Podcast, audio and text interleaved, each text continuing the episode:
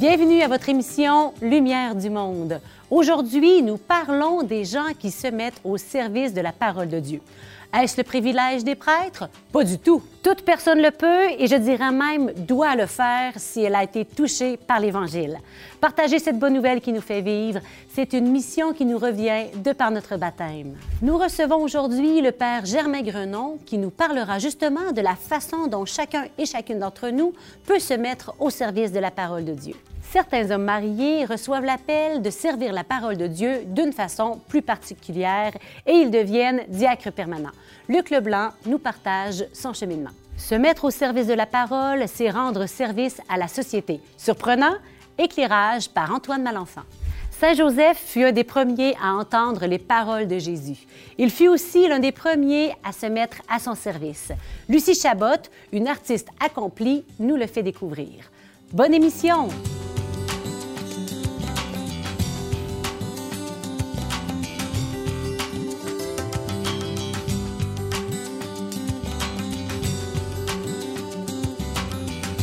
Le Père Germain Grenon est un missionnaire des Saints Apôtres, une communauté fondée au Québec par le Père Eusèbe Henri Ménard. Le Père Germain a un riche parcours. Il a été responsable diocésain de la pastorale des jeunes et des vocations à Ottawa, provincial de sa communauté, missionnaire au Cameroun et il est maintenant responsable du foyer de charité Notre-Dame d'Orléans depuis 12 ans. Nous l'accueillons avec grand plaisir aujourd'hui. Bonjour, Père Germain. Bonjour, Geneviève. C'est un grand plaisir de vous accueillir aujourd'hui. Alors, le thème de notre émission est se mettre au service de la parole. Vous, comme prêtre, comment est-ce que ça se traduit? Tout d'abord, je dirais, en rappelant la parole de- du pape euh, Benoît, la parole, c'est quelqu'un. Au commencement était la parole. La parole était auprès de Dieu, la parole était Dieu, la parole s'est faite chair. Donc la parole, c'est d'abord quelqu'un, c'est Jésus. Vous avez une belle petite statuette Oui. que j'ai vue tantôt en arrivant. Au fond, on voit Jésus ici, qui tient dans sa main la, la parole, le livre de des Saintes Écritures, puis sur son cœur, euh, ça représente le- l'Eucharistie. Jésus est la parole, il a des paroles de vie et il est lui-même le pain eucharistique, le pain de vie.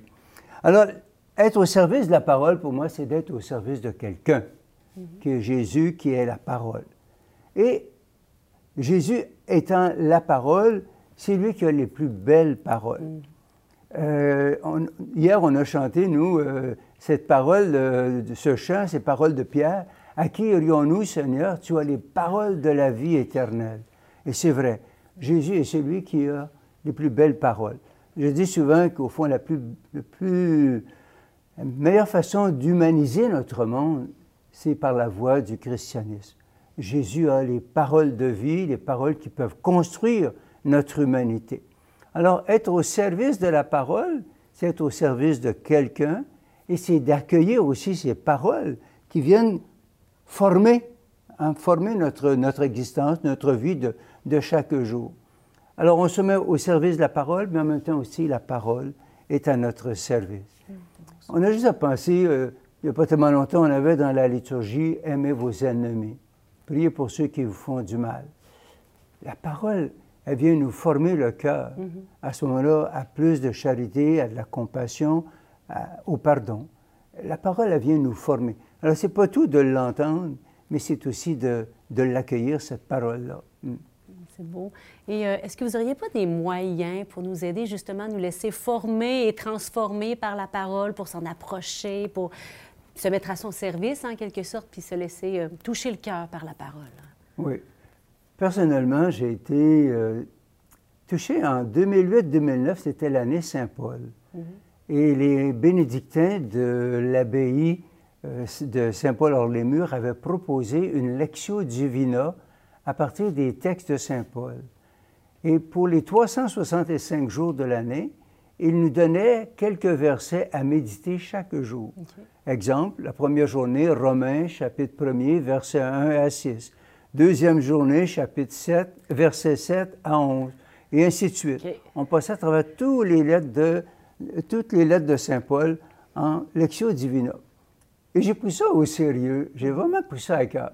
Qu'est-ce que j'ai fait? Je me suis acheté des, cahiers. Et puis, dans ces cahiers-là, à chaque jour, sur un côté, j'écrivais les versets euh, qui nous étaient proposés. Et sur l'autre feuille, j'écrivais soit une réflexion, soit une prière, ou soit même une lettre à Saint Paul. Ah, vous répondiez à sa lettre. en réaction à ce que il nous était donné dans les versets. Ah, c'était euh, pour moi très, très enrichissant de simplement écrire la parole de Dieu, prendre le temps de méditer, de prier sur chaque verset. Et j'avoue que j'ai continué par la suite à faire cela. Et je l'ai proposé à bien des gens au cours des retraites, parce que dans les foyers de charité, nous prêchons des retraites. Et j'ai souvent proposé aux gens de faire une lectio divina. Une lectio divina. Oui, lectio divina, ça veut dire une lecture priante de la parole de Dieu. Alors, il ne s'agit pas seulement de, de lire la parole de Dieu, mais de l'intégrer. Et je trouve que l'Écriture, en tout cas pour moi, et je le constate aussi pour d'autres personnes, que l'Écriture a un effet très bénéfique. On prend le temps d'écrire quelques versets. Et comme je dis aux gens, puis de fait, si on regarde mes cahiers, quand j'écris les versets, je sors mon écriture du dimanche. J'essaie de m'appliquer à bien écrire lentement les quelques versets. Je les laisse se déposer. Au cours de la journée, je, je prie là-dessus, même je fais mon oraison là-dessus. Et puis, après ça, qu'est-ce qui monte dans mon cœur? Je l'écris. Et deux fois, je le fais même à l'occasion de mon temps de prière, d'oraison. Alors ça, ça peut être une façon très concrète pour euh, intégrer la parole de Dieu. Et la parole de Dieu nous forme. Hein. Elle, est, euh, elle, est, formative, si on peut dire. Il y a une autre chose que je peux proposer, puis que j'ai déjà, qu'on fait nous-mêmes au foyer, euh, c'est de prendre un texte d'évangile. Mm-hmm. On peut méditer, ben, c'est avec le chapelet ou la prière du rosaire. Alors, ce qu'on peut faire, on peut méditer les quatre séries de mystères qui nous sont proposés. Mais aussi, toute parole d'évangile, toute parole d'évangile évoque des mystères de Jésus que nous pouvons méditer avec Marie. Parce que c'est ça, la, prière du rosaire, le chapelet. Avec Marie, je contemple les mystères de la vie de Jésus. Et là, on peut prendre n'importe quelle page d'évangile, puis avec Marie, la méditer, cette page d'évangile, entrer dans les mystères de Jésus qui sont évoqués là-dedans. Quelqu'un qui voudrait faire de la lecture divina, qui n'en a jamais fait, qui, se lance. J'aime bien votre technique avec le, livre, les, deux pages qui se répondent. Vous proposez de commencer comme ça, j'ouvre la Bible n'importe où, puis je commence, ou par faire un évangile au complet ou un livre au complet? Comment vous. Quelle méthode, quel texte vous prendriez pour commencer? Je m'attendais un petit peu à cette question-là. Ce que je proposerais, en cas, euh, comme on est dans l'année au point de vue liturgique, on a l'évangile de Saint Luc. Tous les dimanches. Et comme on est dans, le carême, on pourrait peut-être, quelqu'un pourrait dire, je vais prendre les textes de la Passion de Jésus selon Saint Luc. Et là, il y en a pour tout le temps du carême, de prendre le temps. Il ne s'agit pas d'écrire les deux chapitres sur la Passion ou le, le, chapitre de la résurrection aussi en une seule journée, là. On prend quelques versets seulement, qu'on prend le temps d'écrire lentement, paisiblement, puis on les laisse se déposer. On demande à l'Esprit Saint de nous guider, de nous éclairer, pour que cette parole-là, elle s'enracine davantage dans notre vie. Je reprenais hier, soir, justement, en, me préparant pour cette rencontre-ci, le texte de l'Évangile de Saint Luc où il est dit justement, où les femmes à la pointe du jour sont parties au tombeau. Mm-hmm. Et je me rappelle, j'avais fait toute une méditation, une réflexion, une prière sur cette petite expression à la pointe du jour. Qu'est-ce que ça évoque? Pourquoi la pointe du jour? Ça évoque en fin de compte l'empressement, ça évoque le désir de Jésus. Mm-hmm. Et puis là, seulement cette petite expression à la pointe du jour, ça a évoqué en moi cette prière de, de désir, d'empressement à l'endroit de la personne de Jésus. Ah, tu vois, ça peut être. Mhm. ça nous parle, c'est ce qui parle à notre cœur, en fin de compte. Ce que l'Esprit dit à notre esprit. Bon, bien, grand merci. Donc, on va plonger dans la parole de Dieu grâce à vos merveilleux conseils. Bien, tant mieux. À bientôt. Au revoir. Madame Lucie Chabot est une artiste dont le plaisir est de raconter l'histoire de Joseph et de Marie avec ses sculptures. Elle illustre avec une grande beauté des extraits de la parole de Dieu. À sa façon, elle est aussi au service de la parole. Nous la découvrons. Le temps ne compte pas tellement dans ça ici. Il faut commencer à avoir une idée. Est-ce que ça me dit quelque chose, euh, le personnage puis la scène que, que je vais illustrer? Euh, si ça me dit quelque chose, ben, je, vais pouvoir tourner comme je veux. Parce que moi, mon, mon but en faisant ces personnages-là, c'est de raconter l'histoire euh, de, de, Joseph puis de l'enfance de Jésus.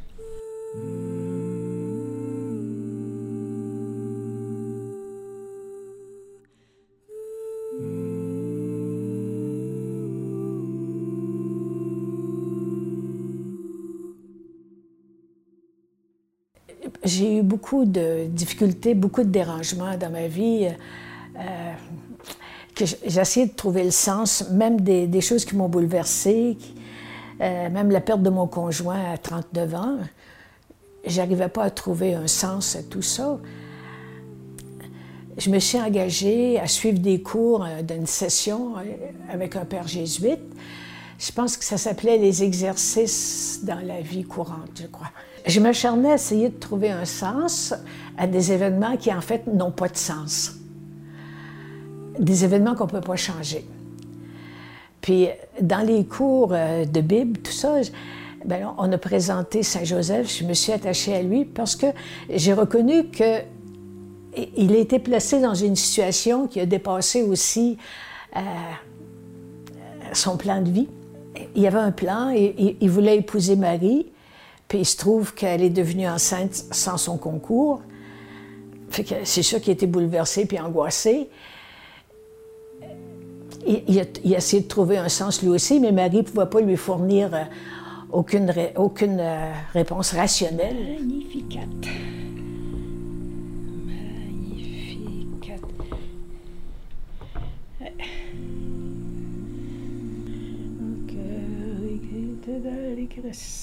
Il a décidé qu'il prenait Marie avec son histoire personnelle, puis avec l'enfant à naître, même si ce n'était pas de lui, puis dans une sorte de liberté profonde qui est donnée à tout le monde, il a décidé de, s'engager dans cette responsabilité-là, de prendre soin, de faire un projet. C'était pas une résignation passive. Non, il s'est engagé parce qu'il dit cet événement-là m'arrive, puis, je l'assume, puis j'accepte la responsabilité. Il est devenu un genre de sauveur du sauveur. Il a sauvé la vie de Marie, probablement qu'elle aurait eu des, des, problèmes euh, terribles, puis aussi qu'il a sauvé la vie de l'enfant, jusqu'à même quitter son pays. Puis je me dis, bon, alors pourquoi que j'essaie de changer une situation qui est impossible à changer? Alors, qu'est-ce qu'il faut changer? Si des choses n'ont pas de sens? comme Joseph, c'est pas un sens qu'il donne aux événements, c'est une attitude qu'il prend devant les événements qui peut pas changer. Puis c'est une attitude qui est positive, qui est confiante, alors que l'autre attitude, elle détruit tout simplement.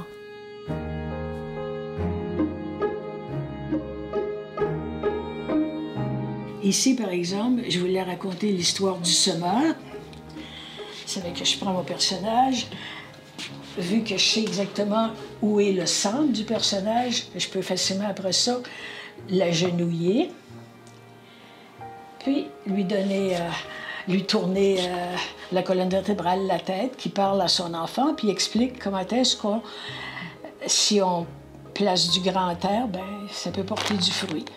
Je raconte une histoire au moyen de ces petits personnages-là.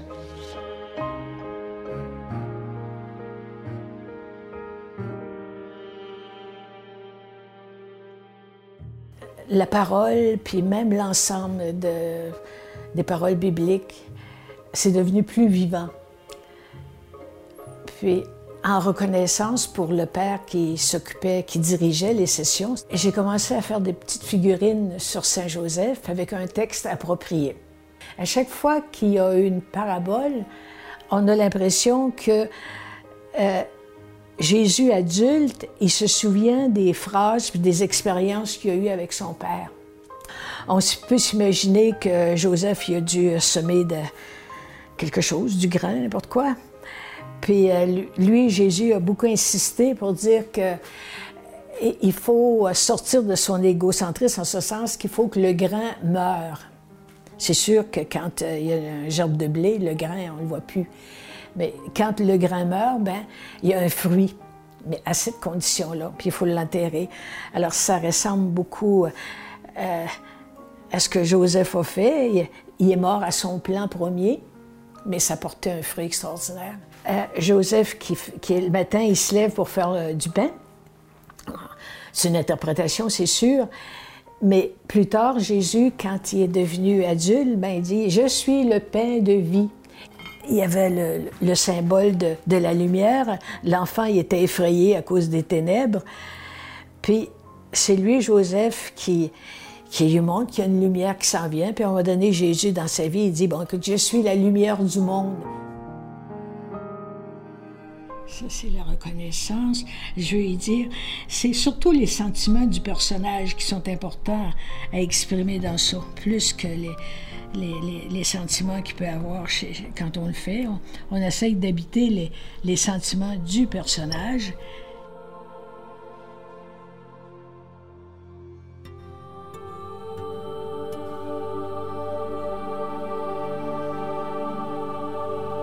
Tout le monde peut avoir cette grâce-là de liberté. Euh, on l'a toute, cette liberté-là, mais il s'agit de choisir si on veut, euh, si on veut l'utiliser, cette liberté-là.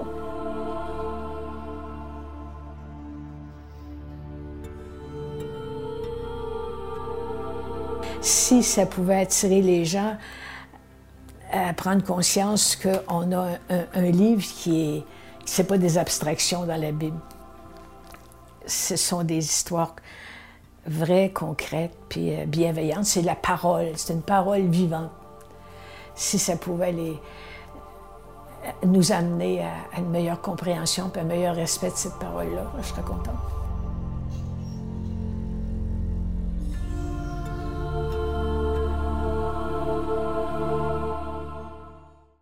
Rendre service à la société en se mettant au service de la parole de Dieu. Hum, Antoine Malenfant nous éclaire sur le sujet.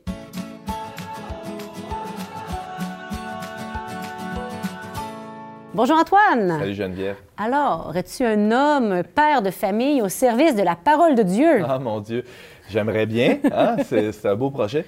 Euh, ouais, ben, être au service de la parole de Dieu, c'est, évidemment, j'ai médité là-dessus en mhm. préparation de la chronique euh, d'aujourd'hui, puis je me disais, euh, décortiquons un peu l'expression, mhm. être au service. Service, la parole. Ouais, commençons par le, commençons par le service. Euh, je me demandais quand on est au service, ça ressemble à quoi? Je pensais au, au, serveur, j'ai déjà été serveur quand j'étais étudiant. OK, dans un resto. Ah ouais, ouais, un bistrot, puis il faut être à l'écoute. Hein? Mhm.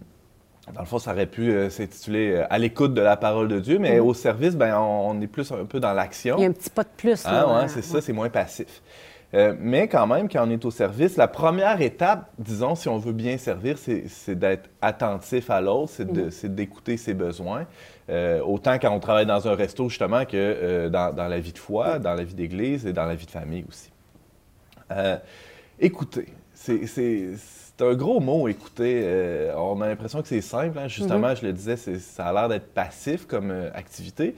Mais euh, c'est un peu plus compliqué que, que ce qu'on pense, en ce sens que ça, ça, demande une certaine humilité. Et c'est pour mm. ça que je répondais à ta question en disant j'aimerais bien hein, être mm-hmm. au service de la parole de Dieu, mais pour ça, il ben, faudrait que je, je, devienne un petit peu plus humble euh, et euh, c'est pas évident. C'est un job pour tout le monde, ça. Ah ouais, c'est ça, on est tous un peu dans le même bateau là-dessus. Mais alors, écoutez, c'est drôle parce que écouter, c'est euh, quand on va à l'église il y, a, toujours une tentation de, lire la parole de Dieu euh, plutôt que de l'écouter purement. Mm-hmm, hein. mm-hmm. Euh, euh, ben, des fois, on a un feuillet ou bon. je ne veux pas faire de la pub là, pour aucune marque ici, mais on peut lire la parole de Dieu. Mm-hmm. Euh, mais il y, a, toujours un petit risque que, en la lisant, la, lecture, c'est par les yeux, c'est une activité un peu plus cérébrale. Hein. Tandis que quand, là, on se parle, on se regarde, tu m'écoutes, mm-hmm. là, quand tu vas parler tantôt, je vais t'écouter avec mes oreilles. Je ne serai pas en train de lire tes petits tes cartons, tes notes, mais non, je vais, je vais regarder mm-hmm. tes lèvres bouger, écouter avec mes oreilles. Et disons que ça c'est une autre activité complètement que, que, la lecture. Ça nous, euh, ça nous met plus dans une disposition de relation. Exact. Et là, euh, bon, là, j'ai l'air de faire un gros détour, mais euh, je pense que c'est important de bien ancrer, ancrer ça dès le départ. L'écoute aussi, c'est le premier commandement de Dieu. On pense que c'est mm-hmm. tu aimeras ton, prochain, ton prochain. ouais, c'est ça, le, ton Dieu de tout ton cœur, toute ton âme, toutes tes forces et ton prochain comme toi-même c'est ce qu'on appelle le schéma Israël. Hein, on retrouve ça dans le Deutéronome. Mais le schéma Israël, schéma, ça veut dire quoi? Ça veut dire écoute. Écoute, Israël. C'est Dieu qui dit à son peuple, écoute ce que j'ai à dire.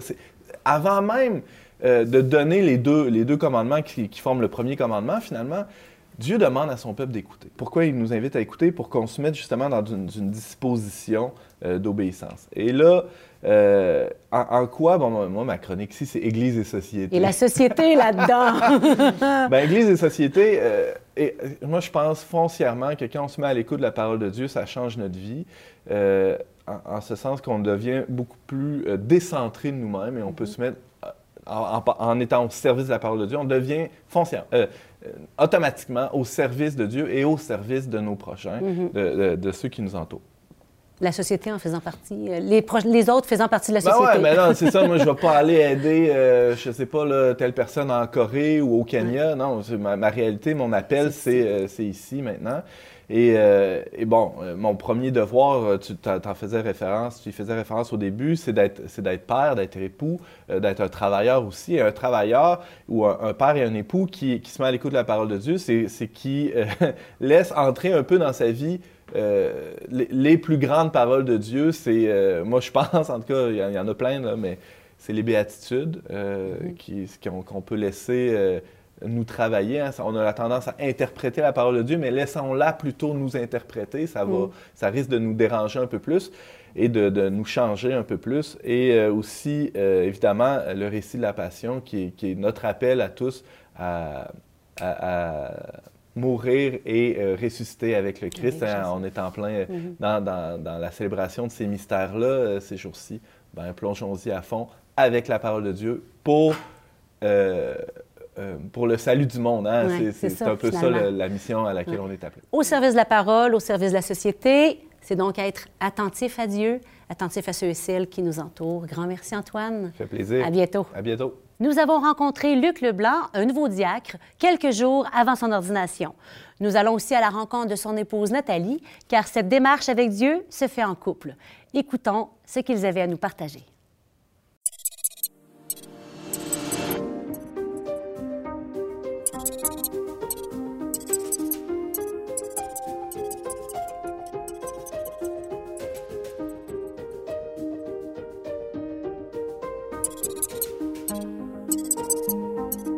Comme, euh, comme disait un de mes amis, euh, Mario, je suis tombé, dans la soupe quand j'étais jeune, issu d'une famille pratiquante et croyante. Donc, la rencontre de Dieu, pour moi, s'est fait progressivement tout au cours de ma vie. Mon appel pour devenir diacre, il faut, reculer. C'est une longue histoire d'amour avec le Seigneur. J'avais 23 ans lors du baptême de mon fils aîné 1er euh, avril 1990 déjà. Euh, c'est un appel, euh, c'est un coup de cœur que j'ai eu, que j'ai découvert ce ministère-là. On est en marche pour le diaconat. Ça fait déjà quelques années qu'on se prépare à ça, qu'on vit des beaux temps, qu'on vit au jour le jour, qu'on suit les événements. Puis euh, dans tout ce processus-là, ça se fait dans la paix, puis dans la joie. C'est en partageant beaucoup, beaucoup qu'on a pu se former en, tant que couple, puis qu'on s'est rapprochés. Je pense c'est de faire le passage à une pastorale euh, de terrain, donc vraiment au niveau de la charité pratique, hein, où Euh, monsieur le, cardinal, euh, notre évêque, nous demande d'être missionnaire hein, comme, comme diacre.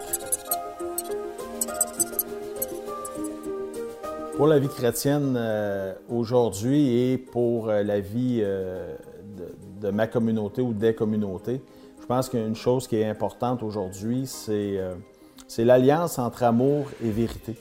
De garder cette dans notre témoignage, avoir ces deux aspects-là qui, sont essentiels. Quand un des deux euh, manque, euh, ben, euh, je pense que dans la pratique, les gens ne, sont, ne restent pas attachés à la vie chrétienne.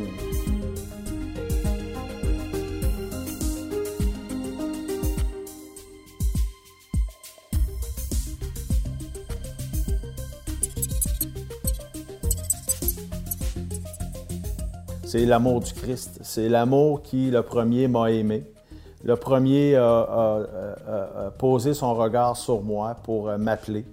Et avec mon épouse euh, qui m'accompagne, répondre à cette invitation-là, à cet amour-là, et euh, aller jusqu'au bout de cet appel-là. Et je veux me rendre disponible. Hein, je me rends disponible pour servir euh, ma communauté. Moi, j'y crois à l'avenir avec des diacres insérés dans la vie euh, de travail communautaire et familiale.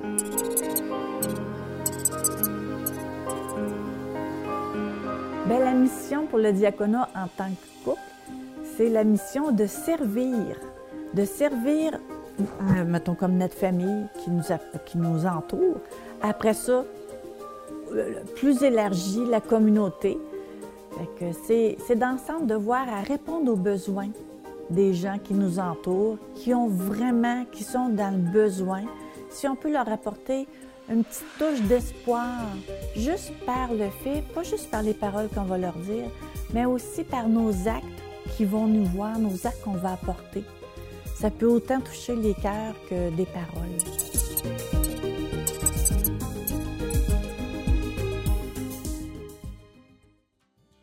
J'espère que les propos tenus au cours de cette émission par nos différents intervenants vous ont inspiré. Vous aussi, d'une certaine façon, vous êtes au service de la parole. Que ce soit par votre façon d'écouter les autres avec compassion, de prendre parole avec sagesse ou de parler de ce que la parole de Dieu fait dans votre vie. Soyez des nôtres la semaine prochaine. Nous parlons d'une pratique ancestrale, mais aussi familiale, celle des pèlerinages. Nous recevons le plus jeune évêque du Québec qui viendra nous visiter.